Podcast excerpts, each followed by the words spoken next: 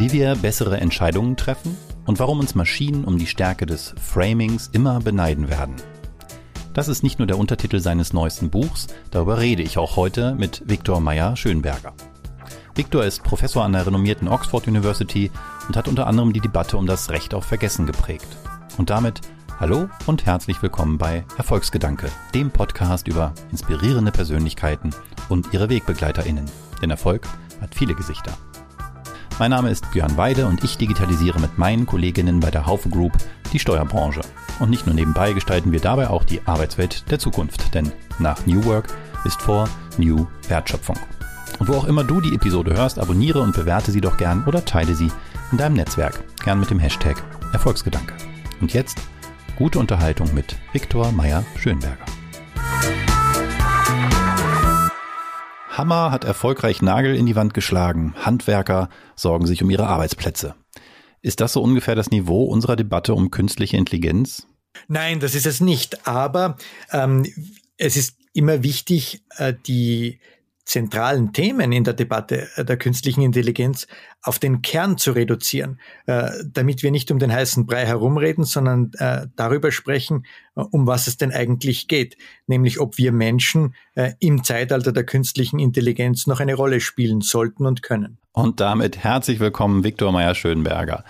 Du bist, wie man hört, Österreicher. Du warst wie Karl-Heinz Böben, da habe ich in der Vorbereitung gefunden, mal Salzburger des Jahres. Das finde ich ja ganz faszinierend. Und bist seit 2010 wahrscheinlich für dich jetzt erstmal relevanter Professor für Internet Governance und Regulation in Oxford. Ich nehme an, da erreiche ich dich jetzt auch gerade.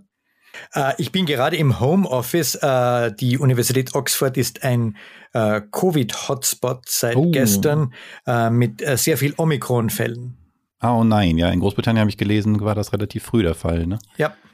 Nicht schön, dann hoffen wir jetzt schon mal für dich auch alles Gute, dass das äh, für dich und dein privates Umfeld erstmal glimpflich abgeht und für uns alle natürlich auch.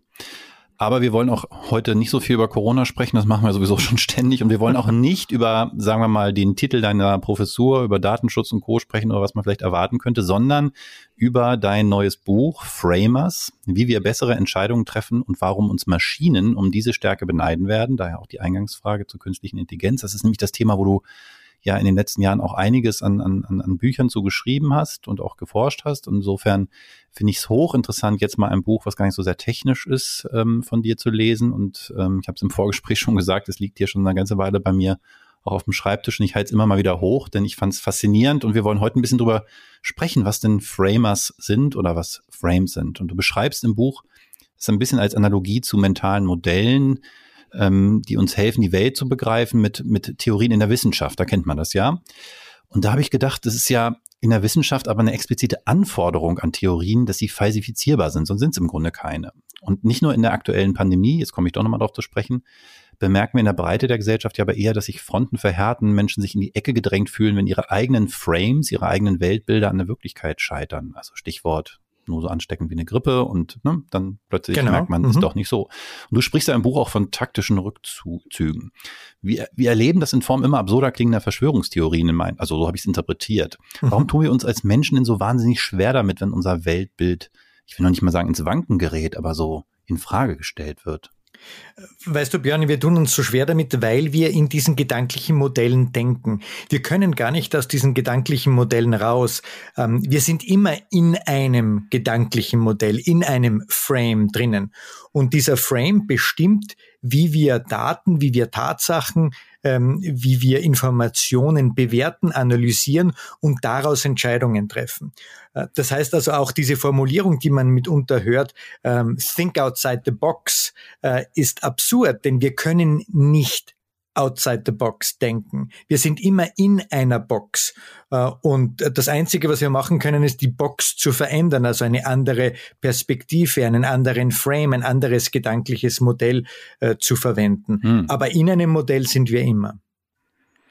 Das heißt, wir verbinden letztendlich unser Denken und, und unseren Frame immer auch ein Stück weit mit unserer Identität, weil wir anders gar nicht denken können und sind deswegen auch emotional so ähm, ja, berührt, wenn, wenn jemand daran klopft und sagt, hinterfragt das doch mal. Genau, und wie du ja im Eingangs auch schon erwähnt hast, ähm, wenn wir in einem Frame drinnen sind und der Frame funktioniert gut, also der gibt uns gute Hinweise, wie wir richtig entscheiden sollen, ähm, dann freuen wir uns darüber und wenden diesen Frame ständig an, so wie jemand, der den Hammer verstanden hat und jetzt plötzlich ganz hm. viele mhm. Nägel sieht. Mhm. und äh, das ist auch gut so grundsätzlich, weil es ja eine sehr effiziente Art ist, mit Entscheidungssituationen umzugehen. Problematisch wird es nur dann, wenn der Frame nicht mehr auf eine Situation passt und damit schlechte Entscheidungsoptionen liefert. Jetzt war ja meine Frage oder meine Beschreibung der, von Frames ja in sich vielleicht sogar schon tendenziös, dass sie ja implizit das wissenschaftliche Weltbild quasi moralisch erhöht hat. Ähm, ich selber nehme das quasi für mich in, Anspruch und werte dann, wenn das andere nicht tun. Du nennst das im Buch, glaube ich, Hyperrationalismus oder so, wenn man nur noch Fakten gelten lässt, im Gegensatz zu den Emotionalisten, glaube ich, war das Wort, die das eigene Erleben so als einzigen Maßstab gelten lassen wollen. Und du kritisierst, und das fand ich faszinierend, eigentlich ja sogar beide Haltungen. Und dann habe ich mich gefragt, ist denn jetzt gar nichts mehr sicher? Ist so anything goes die einzige Antwort auf eine komplexe Welt? Ist, ist laissez-faire das Motto des 21. Jahrhunderts? Überhaupt nicht. Ähm, äh, überhaupt nicht, sondern äh, im Buch versuchen wir zwei Extrempositionen darzustellen. Das eine sind eben die Emotionalisten, die sagen, wir müssen mehr aus dem Bauch heraus entscheiden. Und da wissen wir, aus vielen Studien der Verhaltenspsychologie und der Verhaltensökonomie, äh, dass wir äh, aus dem Bauch heraus recht schlecht entscheiden. Äh, besser ist es, wenn wir mit sauberen gedanklichen Modellen und mit entsprechenden Daten entscheiden. Manche andere blicken aber da diese Kombination von Daten und gedanklichen Modellen und sagen, aber wir wissen doch, dass der Mensch ganz viele Biasse hat, ganz viele kognitive Deformationen hat, äh, die ihn oder sie ähm, falsch oder fehlerhaft entscheiden lassen. Und äh, deswegen sollten wir eigentlich diese äh, Entscheidungsbewertung rausnehmen oder jedenfalls den Menschen aus der Entscheidungsbewertung rausnehmen und die Maschine entscheiden lassen. Das sind die Hyperrationalisten. Äh, und wir sagen, weder das eine noch das andere ist richtig, denn ähm, die Emotionalisten und die Hyperrationalisten verkennen, was die eigentliche kognitive Kraft des Menschen ist, nämlich nicht schneller zu rechnen oder schneller Daten zu beurteilen, sondern das zu sehen, was die Wirklichkeit noch nicht bietet. Aber jetzt hast du ja vorhin schon gesagt, outside the box thinking, das gibt's für dich gar nicht, sondern wenn überhaupt kann man den Frame wechseln. Aber mir fiel beim Lesen des Buchs auch auf, oder besser gesagt in Diskussionen dann danach, wenn ich versucht habe, das mal im Alltag anzuwenden, dass wir ja gar nicht in Frames denken, sondern innerhalb von Frames. Das heißt, wie mache ich mir denn meine eigenen Frames bewusst? Das muss ich ja tun, damit ich den Frame ändern kann. Ja, ganz richtig. Ähm, ich, äh, wenn ich den Frame ändern will, dann muss ich mir bewusst machen, in welchem Frame ich gerade bin und äh, welchen anderen Frame ich denn gerne äh, nehmen würde. Ähm, mitunter ist es deshalb wichtig, ein, eine Art Repertoire an guten Frames aufzubauen. Und äh, in der Bildung und Ausbildung, zum Beispiel im Studium, passiert das ja auch, dass wir uns äh, Frames aneignen. Aber das Problem dabei ist, dass wir als Menschen nicht so gut sind, einen Frame, einen guten Frame zu wählen und wir lernen auch nicht über die Zeit, welcher Frame gut ist und äh, wann wir welche Frames verwenden sollen. Also das, das Wechseln eines Frames ist immer mit großem Risiko behaftet. Besser ist es daher, im Frame zu bleiben und die Flexibilität und die Veränderbarkeit des eigenen Frames auszutesten. Denn meistens ist der Frame viel breiter und viel robuster und viel flexibler, als wir eigentlich selbst glauben. Ich muss da nochmal nachhaken, denn tatsächlich habe ich ja erzählt, liegt dieses Buch jetzt von dir schon eine ganze Weile bei mir auf dem Tisch und in Diskussionen mit Kolleginnen und Kollegen habe ich gemerkt, dass ich das manchmal tatsächlich anwende im Sinne von, ich habe dann in einer Diskussion gemerkt oder glaubte zu merken, dass wir in einem bestimmten Frame unterwegs sind und habe das dann artikuliert und merkte aber, ich kann das gar nicht beschreiben, ohne nicht auch das Konzept von Frame, von, vom Frame und von Framing selbst zu beschreiben. Mhm. Das heißt, mhm es ist ja eine Metaebene, die ich da erstmal einnehmen muss, um überhaupt die Erfahrung zu machen. Oder anders gesagt, Framing selber ist ja schon ein Framing. Es ist ja ein Modell, wie wir denken, ähm, das ich erstmal besitzen muss als Modell, um darüber überhaupt äh, ja bewusst nachdenken zu können. Wie können wir denn das überhaupt tun? Können wir uns selber in so einer Metaebene die ganze Zeit befinden, unser eigenes Denken reflektieren, während wir denken, dass ich jetzt in einem bestimmten Frame bin? Denn wir sind es ja immer, hast du gesagt. Wir können ja nicht draußen sein. Genau, und deswegen ist auch das Nachdenken äh, über Frames selbst wieder ein Frame, wieder ja. ein Modell, weil wir ja aus den Modellen nicht herauskommen. Ähm, ich weiß gar nicht, ob das jetzt ein Meta-Frame ist oder, oder einfach ein, ein, ein anderes Modell. Ähm, aber es ist ein Zugang und ähm, wir hoffen, meine Co-Autoren und ich, wir hoffen ein recht pragmatischer Zugang, äh, um die äh, gedanklichen Prozesse ein wenig besser zu verstehen und vor allem äh, sie ähm, operationalisierbar zu machen. Äh, wir glauben ja oder wir argumentieren ja in dem Buch, dass das äh, Framing nicht bloß eine Tatsache ist, also nicht bloß etwas ist, was wir tun, wir Menschen, sondern dass es auch ein Werkzeug ist, das wir ganz best hm. bestimmt einsetzen können, um etwa unsere Entscheidungsprozesse zu verbessern, bessere Entscheidungsoptionen zu finden äh, und damit äh, bessere Ergebnisse zu erreichen ich mache es mal an einem Beispiel nochmal klar, wo ich noch mit hadere. Also ich lebe in Hannover, das ist eine äh, sehr flache niedersächsische Stadt. Wenn ich hier in dem Stadtwald der einen Riede einen Halbmarathon laufe, habe ich, glaube ich, ungefähr zwei Höhenmeter hinterher überwunden. Also nichts. Und ich war auf einer Dienstreise nach Stuttgart, mal total durchgeschwitzt und viel zu spät bei einem Termin erschienen, weil ich ähm, auf Google Maps vorher geguckt habe, ach, das, da ist mein Hotel, da ist der Treffpunkt, 500 Meter. Ja, plane ich halt mal ein paar Minuten ein, ist ja um die Ecke. Und dann habe ich nicht berücksichtigt, dass es dort in der Kessellage meines Hotels halt diese 500 Meter steil bergauf ging. Und da ist man natürlich nicht ganz so schnell. Ähm, kann ich denn überhaupt Frames ändern, wenn ich nicht eigene Erfahrungen innerhalb dieser Frames gemacht habe? Also kann ich rein aus einem Theoriemodell heraus mir neue Frames aneignen, weil ich habe ja es versäumt beim Prozess der äh, der Terminplanung überhaupt darüber nachzudenken, dass ich ja in einem äh, niedersächsischen Flachlandframe unterwegs bin, wenn ich auf Karten gucke und nicht in einem äh, in einem bergigen. Ähm, mm. das, wie, wie, wenn man wenn man nicht durch, also nicht komplett durchdrehen will, weil man ständig auf der Metaebene unterwegs ist, wie lerne ich das in diese eigenen Gedankenmodelle zu hinterfragen?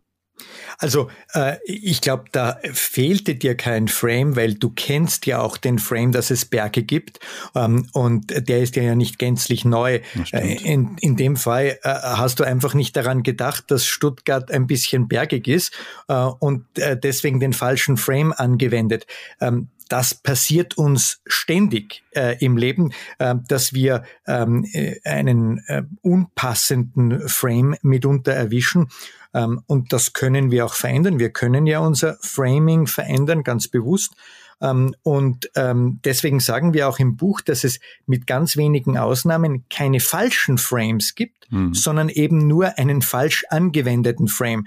Äh, auch der Frame, dass die Erde flach ist, äh, ist, wenn ich mir die ähm, Länge und Breite meines Wohnzimmers ausmesse, nicht falsch. Äh, denn würde ich hier doch die Erdkrümmung einrechnen wollen, ähm, dann äh, wäre das ähm, mit äh, Kanonen auf Spatzen schießen. Nicht ähm, zu reden von Zeitdilatation oder so, ja? Also, genau, ganz ja, genau. Äh, insofern kann also für eine ganz bestimmte Situation, ich messe mein Wohnzimmer aus, äh, durchaus ein äh, die Erde ist flach, Frame ähm, richtig und zutreffend sein. Aber wenn ich einen Satelliten ins Weltall schießen will, eben nicht mehr. Ja. Jetzt haben wir eigentlich, das lag sicher an meinen Fragen über Frames, eher so gesprochen, als wären sie was Einschränkendes. Ja, es äh, ist mein mhm. Frame ein Rahmen um etwas und der beschränkt mich. Du siehst sie aber sogar als entscheidenden Wettbewerbsvorteil gegenüber Maschinen, da ja auch der Untertitel. Ähm, und hast, ich zitiere mal im Buch geschrieben, künstliche Intelligenz ist bestens dafür geeignet, Fragen zu beantworten. Framers hingegen stellen Fragen, die so noch nie gestellt, zuvor gestellt wurden. Computer funktionieren ausschließlich in der bestehenden Welt. Menschen aber leben in geistigen Welten, die sie mit Hilfe von Framing erschaffen. Das fand ich ähm, super spannend. Denn das ist ja meine Eingangsfrage gewesen, ne? diese Angst vor künstlicher Intelligenz im Sinne von nehmen uns die Arbeitsplätze weg, reduziert es nicht eigentlich sogar unser, unser äh, Menschsein auf etwas, in dem wir noch nie besonders gut waren, im Rechnen und wiederkehrende Tätigkeiten immer wieder gleich ablaufen lassen? Genau, ich glaube, äh, das, das Spannende an den letzten 200 oder 250 Jahren äh, menschlicher Innovationskraft ist ja auch, äh, dass wir in der im Zuge der industriellen Revolution gelernt haben, dass Maschinen stärker sind als wir, im Zuge der Informatikrevolution gelernt haben, dass Maschinen schneller rechnen können als wir, jetzt in der Daten, im Datenzeitalter lernen, dass sie Daten schneller analysieren und beurteilen können als wir. Aber das lässt uns ja viel stärker fokussieren auf das, so hoffe ich, was nur wir gut können. Und das ist eben mithilfe unserer gedanklichen Modelle nicht nur zu sehen, was ist, also die Wirklichkeit, sondern uns eine Welt vorzustellen, die etwas anders ist als die Wirklichkeit, uns also eine kontrafaktische Welt eine kontrafaktische Wirklichkeit vorzustellen und dann zu überlegen, was wäre wenn, was wäre, wenn diese Welt gelten würde, welche Entscheidungsoptionen wären dann möglich äh, und auf, der, auf dieser Basis zu überlegen, ähm, ob wir diese andere Welt herbeiführen wollen oder nicht.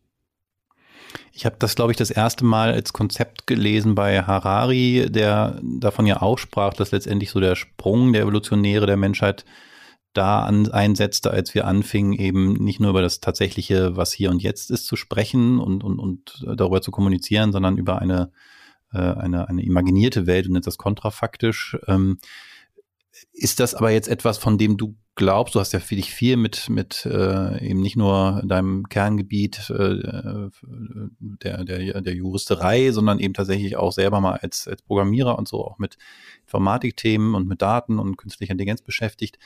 Ähm, ist das auch etwas, wo wir als Menschen vielleicht doch nur auf dem, wie hast du es genannt, auf dem taktischen Rückzug sind, im Sinne von, naja, jetzt nehmen uns die äh, künstlichen Intelligenzen eben etwas weg, was wir bisher eigentlich dachten, ganz gut zu können, so wie damals beim Schach, als der erste Schachcomputer den Großmeister besiegt hat, mhm. gesagt, na ja, aber äh, dafür können wir eben andere Dinge. Ähm, wird das auch irgendwann noch fallen, diese Bastion des Menschlichen? Das kann ich natürlich schwer vorhersagen. Äh, die, äh, die Glaskugel der Zukunft ist immer opak. Ähm, aber äh, nehmen wir dein Beispiel vom, vom Schach und vom Schachcomputer. Ähm, die Schachcomputer, die die Großmeister vor 20 Jahren besiegt haben, das waren ja entsetzliche Stücke Software. Die haben ja die Leute so richtig niedergerungen, Schritt für Schritt. Ähm, gegen so einen Schachcomputer zu spielen, ist ja außergewöhnlich unangenehm. Ähm, Ganz anders aber äh, DeepMind, äh, mittlerweile eine Google-Tochter, äh, die ein Schachprogramm äh, entwickelt hat, das äh, sich gegenseitig oder sich durch das Spielen gegen sich selbst trainiert hat. Ähm, und als das gespielt hat, waren äh, auch die wirklichen Großmeister völlig beeindruckt und haben gesagt, wow, dieses Schachprogramm spielt ganz anders Schach, als ein Computer spielt und, und spielt wie ein verrückter Mensch eigentlich, weil es ähm, Dinge riskiert, die wir nie normal äh, riskieren würden, Positionen äh, über äh, Figuren äh, bewertet ähm, und äh, so weiter. Und dann hat man gesagt, offensichtlich hat dieses äh, Schachprogramm Intelligenz, hat äh, Bewusstsein, versteht, äh, was es tut. Aber das war ein Druckschluss. Ähm, dieses Schachprogramm hat nur aus Hunderttausenden von Partien, dass es gegen sich selber gespielt hat, gewisse Muster nachvollzogen, die erfolgreich sind.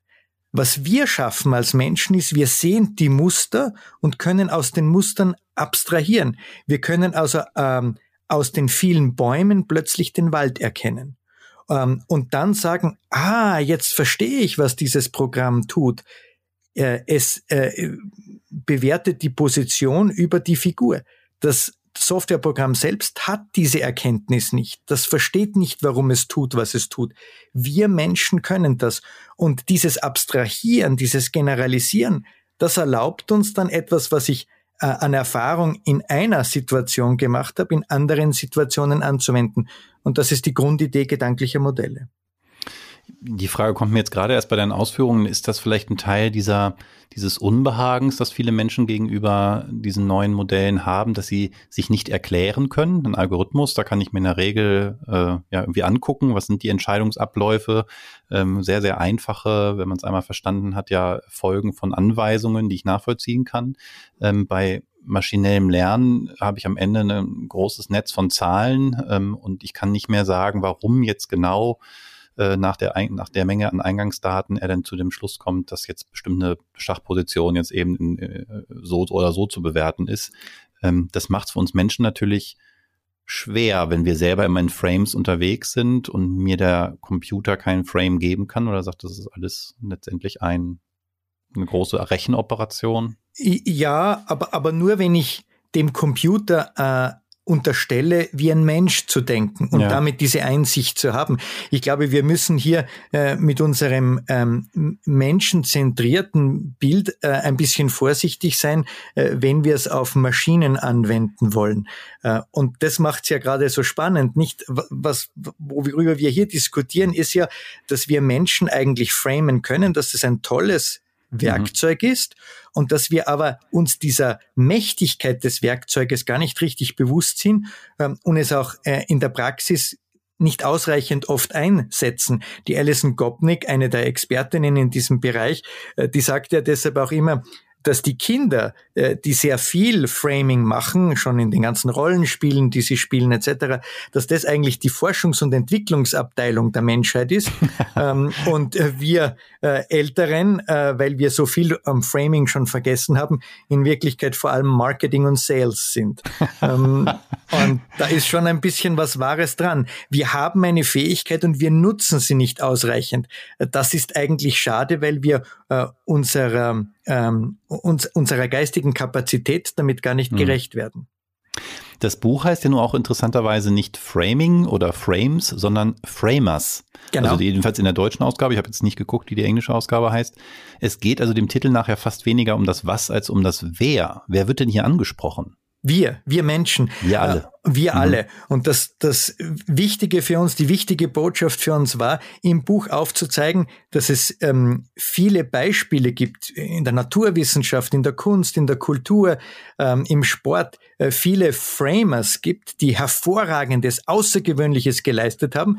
Aber wenn man genauer hinblickt, dann haben sie vor allem äh, die Frames oder den Frame, das gedankliche Modell richtig angewandt und damit richtig gearbeitet. Und das ist etwas, das nachweislich wir alle tun können. Äh, diese Fähigkeit haben wir alle, ob wir studiert haben, äh, wo, ob, ob wir reich oder arm sind, wo wir aufgewachsen sind. Diese Fähigkeit haben wir alle. Und deshalb gibt es auch grundsätzlich keine, keine Begründung, warum wir diese Fähigkeit nicht einsetzen sollten. In den letzten Jahren haben ja Konzepte von Selbstorganisation und New Work so die Rolle des Managers hinterfragt und das war jetzt so ein Frame, das äh, mir beim Lesen natürlich viel im Kopf war, weil ich mich da selber viel mit beschäftigt habe. Denn so als Durchlauferhitzer für Informationen entlang der Hierarchie werden Manager ja nun dank moderner Kommunikationstools nicht länger benötigt. Und Entscheidungen sollen so, sowieso am besten auch an der sogenannten Peripherie getroffen werden und nicht im Zentrum, was immer lange Abstimmungsprozesse äh, braucht. Ähm, was ist also dann ihre Aufgabe? Und ich habe mich beim Lesen gefragt, ist es vielleicht genau das, nämlich das richtige Framing zu finden für die von Experten zu lösenden Probleme, weil sie eben an, die Schnitt, an den Schnittstellen unterwegs sind? Äh, möglicherweise oder vielleicht ist ihre Aufgabe, ähm, über Frames zu streiten oder über das richtige Framing zu streiten. Mhm. Äh, wir schreiben ja auch in dem Buch, dass es nicht darum geht, ähm, in, in, ein, in einer Gruppe oder auch für sich selber schnell ähm, den, den einzig wahren Frame zu finden und daraus die einzig wahre Entscheidungsoption zu ermitteln, sondern es geht in Wirklichkeit darum, dass ganz unterschiedliche Frames auch durchaus aufeinandertreffen, dass es hier Reibung gibt, ähm, dass es hier intensive Diskussion gibt, denn das führt dazu, dass eine möglichst breite, ein möglichst breites Spektrum an Entscheidungsoptionen äh, evaluiert wird und auf den Tisch kommt und diskutiert wird. Denn gerade in Zeiten, in denen äh, viel Veränderung äh, vor uns liegt, und in diesen Zeiten sind wir, äh, brauchen wir weniger die konventionelle Lösung von vorgestern äh, als die innovative Lösung von morgen. Jetzt kommt das Buch gegen Ende, so im letzten Drittel, äh, auf so die ganz großen Themen im Zweifel nochmal zu sprechen. Ähm, es geht da auch darum, Organisationen, wie kann man die befähigen, ähm, eben in Frames zu denken oder Frames für sich zu nutzen. Und du sprichst da ganz viel von Diversität und Pluralismus. Und wir haben ja am Anfang schon drüber gesprochen, ist ja in unserer aktuellen Zeit etwas, was uns offensichtlich sehr zu schaffen macht, was eher Fronten verhärtet. Und du hast jetzt aber auch gerade ja wieder dafür geworben, mehr zu streiten. Ist das etwas, was wir wieder neu lernen müssen und müssen wir dafür ganz früh anfangen in der Schule, wo ja offensichtlich die Natur äh, äh, oder die, die, die, die, die Natur, natürlichen äh, Framer unterwegs sind? Ja, ich glaube, äh, Björn, dass wir zwei Dinge äh, machen müssen. Äh, zum einen äh, streiten zu lernen, das heißt äh, eine einer Auseinandersetzung nicht aus dem Weg zu gehen, sondern sie zu führen.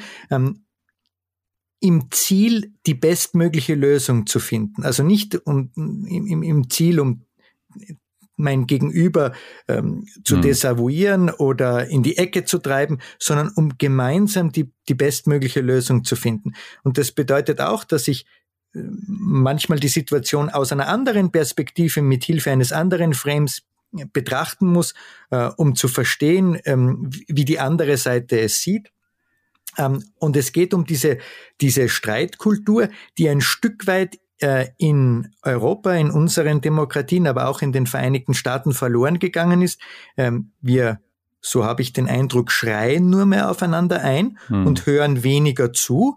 Ähm, da wäre mehr Zuhören und mehr Austausch, auch durchaus robuster Austausch äh, förderlich wir sollten uns durchaus aus unseren Filterblasen herauswagen, aber nicht um die anderen zu beschimpfen, sondern um ähm, mit ihnen nach den bestmöglichen Lösungen zu suchen. Und das Zweite, was wir brauchen, ähm, ist ähm, mehr Platz zum Träumen. Äh, und oh. wir schreiben im Buch ja auch ganz klar, dass es um das Träumen, um dieses Vorstellen einer Wirklichkeit, die es noch nicht gibt, geht. Ähm, Zielgerichtetes Träumen. So ist es, ne? genau. Und da geht es aber nicht eben um dieses wilde Träumen, sondern um ein zielgerichtetes Träumen. Und das zielgerichtete Träumen ist unglaublich anstrengend. Wieso? Äh, weil wir uns im Kopf überlegen müssen, was sind meine Constraints, meine Beschränkungen, meine Bedingungen, ja. die ich dem Traum, die, die, die, den ich dem Traum unterwerfe. Ähm, und da muss ich also mit großer Anstrengung versuchen, mir dann diese alternative Wirklichkeit vorzustellen. Ähm, das ist nicht einfach nur seinen Gedanken freien Lauf lassen, sondern das bedeutet zielgerichtet, fokussiert äh, zu träumen. Aber das brauchen wir. Nun ist ja nach klassischen Maßstäben ist es fast anmaßend, wenn ich das so sagen darf, wenn ein Rechtswissenschaftler und Professor für Internet Governance und Regulierung ein Buch schreibt, dessen Literaturverzeichnis sich liest wie die Leseliste für Psychologiestudenten. Ist das Buch selbst so eine erfolgreiche Demonstration eines Reframings, eines Plädoyers für den Blick über den eigenen wissenschaftlichen Tellerrand? Oder was war der Anlass für dich, über ein letztlich fachfremdes Thema zu schreiben? Ähm, äh, das ist interessant, dass du das sagst. Zum einen wäre jetzt die schnelle Antwort, dass ich es ja nicht alleine geschrieben habe, sondern zwei Co-Autoren hatte. Einer Aber davon auch kein ist, Psychologe, ne? Einer davon ist Entscheidungswissenschaftler, also da, da ja, sind okay. wir schon, äh, sind wir schon im Kern. Ähm, aber weißt du, du hast mich als Rechtswissenschaftler äh, charakterisiert äh, und es ist richtig, dass ich ähm, vor äh, mittlerweile mehr als 30 Jahren ein juristisches Grundstudium absolviert habe. Aber danach habe ich zum Beispiel Ökonomie und internationale Beziehungen studiert. Ähm, das taucht dann äh, nicht mehr auf. Ich habe seit 20 Jahren nicht mehr juristisch gearbeitet im Kerngebiet, äh, sondern mich seit 20 Jahren mit Regulierung, mit politischen Positionen äh, beschäftigt, mit äh, das, was auf Englisch Public Policy nennt oder bezeichnet wird. Ähm, und trotzdem äh, framet man mich gerne als Rechtswissenschaftler. Ähm, vielleicht ist das äh, Buch äh, Framers ein Versuch, mich selbst zu reframen. Ah ja, dann lag ich ja nicht ganz falsch. Aber für dich ist da das Betreten neuer Pfade überhaupt äh, nicht die Ausnahme, sondern scheinbar die Regel. Du hast es selber ja schon angedeutet, ist nicht so eine ganz geradlinige Karriere. Mit 20 Jahren hattest du bereits einige Programmierwettbewerbe und Physik-Olympiaden gewonnen und das Unternehmen Icarus gegründet, das Antivirus-Software entwickelt hat, später auch erfolgreich verkauft. Und dann hast du Jura studiert und eine Weile die Steuerberatungskanzlei deines Vaters geleitet. Du warst doch eigentlich auf einem ganz guten Weg. Was ist denn schiefgegangen? Ähm, das ist ganz einfach zu erklären ähm, und es ist geradezu banal. Ähm, ich wollte nie Jura studieren und ich wollte schon gar nicht die Steuerberatungskanzlei meines Vaters übernehmen. Äh, und ihm, um ihm zu beweisen, ähm, dass ich eigentlich ähm, naturwissenschaftlich äh, interessiert bin, äh, habe ich äh, in der Physikolympiade mitgemacht, habe ähm, auch äh, programmiert und äh, mich mit Informatik auseinandergesetzt, die Icarus-Software gegründet und dann hat mein Vater das akzeptiert und hat gesagt, okay, ich verstehe ich es ähm, und äh, ich unterstütze dich auf diesem Weg. Ähm, und am nächsten Tag war er tot. Oh. Und äh, ich war im Flugzeug nach äh, Österreich, um die Steuerberatungskanzlei meines Vaters zu übernehmen. Okay, also das war alles andere als ein, ein geplanter Akt, sondern aus der Not heraus dann. So ist es. Und mhm. mein Lebenslauf, das hast du ganz richtig gesagt, der war nie geradlinig. Ähm, und äh, ich wusste mit 14 nicht, äh, was ich werden möchte. Ich wusste nur, was ich nicht werden möchte. Das ist ja auch schon mal was. Steuerberater. Ähm, aber äh, das, das, das, mein, mein Leben war eine Verkettung von glücklichen Zufällen. Deine Mutter besaß, glaube ich, ein Kino, wenn ich das richtig gelesen habe. Ja. Scheinbar findet man jetzt nicht, äh, ist nicht alles so ganz äh, genau wiedergegeben, was ich so gefunden habe. Aber ähm, dein Vater, wie gesagt, war Steuerberater. Beide Berufe, jetzt mal verkürzt dargestellt, sind dank Netflix und Buchungsautomaten irgendwie von der Digitalisierung bedroht. Spielte das bei deiner eigenen Berufswahl eine Rolle? Wolltest du da raus, auch aus dieser Bedrohungslage? Nein, überhaupt nicht. Das habe ich irgendwie äh, in den 1990er Jahren nicht so wirklich mitbekommen. Ähm, und äh, Kino war auch in den 1990er Jahren äh, noch ähm, hm, sehr im stimmt. Trend. Hm. Äh, man geht ja, wie du weißt, Björn, nicht ins Kino, weil man den Film ansehen will, sondern weil es dunkel ist. okay, das trifft wahrscheinlich heute immer noch zu, ja. Netflix sei Dank.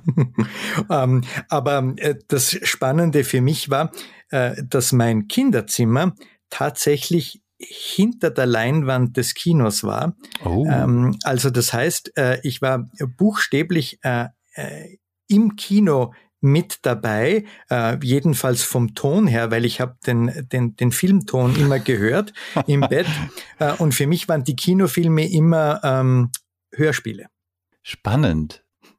Also ist das jetzt wieder so Hobbypsychologie, äh, Hobbypsychologenmäßig interpretiert, aber war das vielleicht mit ein Grund für deinen ja, dein Wandern zwischen den Frames, dass du da auch viel einfach mitbekommen hast, zumindest äh, was was jetzt Filme angeht und so und Geschichten und äh, Fantasie? Vielleicht. Und der äh, Yuval Harari, den du ja schon zitiert hast, der sagt ja, äh, alles ist bei den Menschen Geschichten. Äh, man, mhm. Wir können nur über Geschichten mhm. äh, die Welt verstehen. Ähm, ich glaube, dass das falsch ist. Ich glaube, dass er auf dem richtigen Pfad ist, aber nicht zu Ende gedacht hat. Äh, ich glaube mit meinen Co-Autoren, äh, dass wir Menschen nur in Modellen denken können und diese Modelle, äh, die sind prädestiniert für Geschichten. Denn diese Modelle, die helfen uns ja eine Wirklichkeit vorzustellen, die es nicht gibt. Also was wäre, wenn Fragen zu stellen. Und daraus ent entspinnen sich sofort Geschichten. Und deswegen lieben wir auch die Geschichten, die ähm, nahe an der Wirklichkeit sind und doch nicht die Wirklichkeit ganz abbilden. Ähm, weil wir einfach in diesen Modellen denken und aus diesem Modelldenken nicht herauskommen. Ähm, und wenn wir dieses Modelldenken so gut beherrschen, wie wir es tun, ähm, dann, dann sollten wir das auch viel öfter zum Einsatz bringen. Das ist ja die Grundbotschaft des Framers Buchs. Dann ist also das Geschichten erzählen, das in Geschichten denken mehr so eine Art Werkzeug oder das sich abstrakte Modelle begreifbar machen? Komplett, genau, richtig. Mhm. Ähm, und äh, ob wir uns jetzt äh, Geschichten erzählen äh, oder ob wir äh, ins Theater gehen oder ob wir einen Krimi lesen, äh, wir stellen uns im Kopf dann oft die Was wäre wenn Fragen. Was wäre, wenn das jetzt passiert? Was wäre, wenn, wenn Sie sich jetzt treffen, ein, ein mögliches Liebespaar beispielsweise, äh, oder wenn jetzt der Detektiv oder die Detektivin hereinkommt. Ähm, und das ist nichts anderes als im Kopf mit diesen Counterfactuals, mit diesen alternativen Wirklichkeiten zu spielen. Ähm, das tun wir ständig. Äh, von klein auf an, ähm, mit einem, zwei Jahren beginnen wir, hören es nie auf. Und das Tragische ist, dass wir in unseren beruflichen Entscheidungen und in vielen Lebensentscheidungen äh, dann äh, nicht auf, auf, auf, auf diese Fähigkeit zurückgreifen. Ja, eher von Excel geprägt als von Film. Ja. Schon wieder ein Frame. Ja, ja, sicher. Einer, der in ein ziemlich starres Gerüst passt, ne? Klar. Ähm, jetzt, wir haben ja von Geschichten erzählt und in Geschichten ist es ja in der Regel auch so, dass es keinen geradlinigen Pfad gibt für den Helden, sonst wäre es irgendwie langweilig, sondern der muss irgendwelche Hindernisse überwinden und hat dabei meist Gefährten. Und mir ist aufgefallen, dass dein Buch äh, nicht so oft, wie, nicht wie so oft dem eigenen Partner oder Eltern oder so gewidmet ist, sondern einem Hans Kraus. Ähm, ich konnte da jetzt nicht rausfinden, wer das war. Wie sieht denn das Netzwerk eines Menschen aus, der auf so vielen unterschiedlichen Gebieten erfolgreich ist und war? Suchst du bewusst Kontakte außerhalb deines eigenen Netzwerks für die Entdeckung oder, oder äh, ja, Entdeckung neuer Frames? Ja, Absolut, ähm, denn äh, es gibt ja in Wirklichkeit, äh, was das Framing betrifft und das, äh, die, die, das Repertoire an Frames betrifft, zwei Möglichkeiten. Das eine ist, sich viel Frames anzueignen, das ist auch eine gute Methode, ähm, aber irgendwann einmal stehe ich dann vor der Situation, dass jetzt gar kein Frame, den ich so im Kopf habe, passt. Ähm, und da brauche ich die zweite, die kompliziertere Alternative, nämlich ähm, äh, so eine äh, Art äh, kognitive Neugier zu haben. Also bereit zu sein, ähm, in anderen Bereichen und Gebieten zu schauen, ob ich dort nicht ähm, einen Frame oder ein Teile eines Frames nehmen könnte ähm, und jetzt auf meine Situation, auf meinen Bereich, äh, auf meinen Kontext anwenden könnte. Und diese Neugier, die muss man nicht nur wecken, sondern die muss man auch immer wieder stillen ähm, und, ähm, äh, und, und, und sie praktizieren. Äh, das ist auch nicht leicht, das äh, erfordert Anstrengung, aber ich glaube, das ist ganz wichtig und, und das hat mir auch äh, in meinem Leben unglaublich viel gegeben. Vielleicht kannst du ja uns helfen, so zum Ende dieses Gesprächs ähm, deinen, deinen eigenen Werdegang auch mal zu frame. Du hast dich ja, dich ja vorhin ein bisschen beschwert, dass du immer geframed wirst als der Rechtswissenschaftler und hast, wir haben jetzt viel ja auch schon über noch ganz andere Aspekte deiner Karriere und deines Erfolgs gesprochen. Wie würdest du denn deinen eigenen Werdegang frame? War es für dich ähm, geradlinig rückblickend, äh, connecting the dots, wie das äh, Steve Jobs mal gesagt hat, oder dieses neu, durch Neugierde getrieben, getrieben immer wieder links und rechts abbiegen, schon, schon um was anderes mal zu machen? Ähm, weißt du, ähm, vor, vor fast 25 Jahren äh, wollte ich sprechen lernen, auch für Podcasts wie diesen hier. Da gab es noch nicht, aber für Radiointerviews damals. Ähm, und bin zu einer Sprechtrainerin gegangen und die hat mir äh, gelernt, wie man richtig atmet und ausatmet und so weiter. Und ich konnte mit all den Übungen überhaupt nichts anfangen. Und sie war ganz verzweifelt, ist dann zu ihrem Professor gegangen, der ihr das Sprechen beigebracht hat und ist dann zurückgekommen und hat gesagt, vielleicht bist du kein Ausatmer, sondern ein Einatmer. Und ich habe damit nichts anfangen können und dann habe ich gesagt, was bedeutet das? Und dann hat sie gesagt, schließ doch mal die Augen und stell dir vor, eine Blumenwiese mit summenden Bienen und du atmest jetzt mal ein, was empfindest du dabei? Und ich habe mir das gemacht und ich habe mir gedacht, wow, das ist super. Das ist genau das, was ich haben will. Ich will in dieser Blumenwiese sein und diese unterschiedlichen Gerüche äh, einatmen, diese unterschiedlichen Farben sehen, ähm, diese Geräusche hören. Und dann hat sie gesagt, ja, du bist ein Einatmer, du bist einfach unglaublich neugierig. Äh, es interessiert dich weniger, etwas von dir zu geben, als dass du es aufnimmst. Ah. Und ähm, so ist es wahrscheinlich gewesen. Das ist dein Frame, der Einatmer. Das hatte ich auch noch nicht. Meine Frau Sängerin, die kennt diese Konzepte, die werde ich dann hinterher mal interviewen, was sie davon hält. Aber äh, ein ganz interessanter Frame und ich bedanke mich jetzt schon erstmal herzlich für diesen Teil unseres Gesprächs. Es folgt ja dann in der nächsten Woche noch ähm, eine, eine spannende Kurzfolge zu deinen Erfolgstipps. Aber bis hierhin erstmal schon mal herzlichen Dank für den Einblick in, in dein Leben, in deine Frames. Ähm, dafür ähm, großen Dank für deine Zeit, Viktor Meyer-Schönberger. Vielen Dank, Björn. Das war Erfolgsgedanke mit Viktor Meyer-Schönberger. Wann habt ihr das letzte Mal euer Framing geändert und damit ungeahnte Einsichten und Ideen bekommen? Lasst es mich gerne wissen, zum Beispiel bei Twitter oder LinkedIn, am besten unter dem Hashtag Erfolgsgedanke. Und in der kommenden Woche hört ihr hier dann die Erfolgshacks von Viktor. Bis dahin.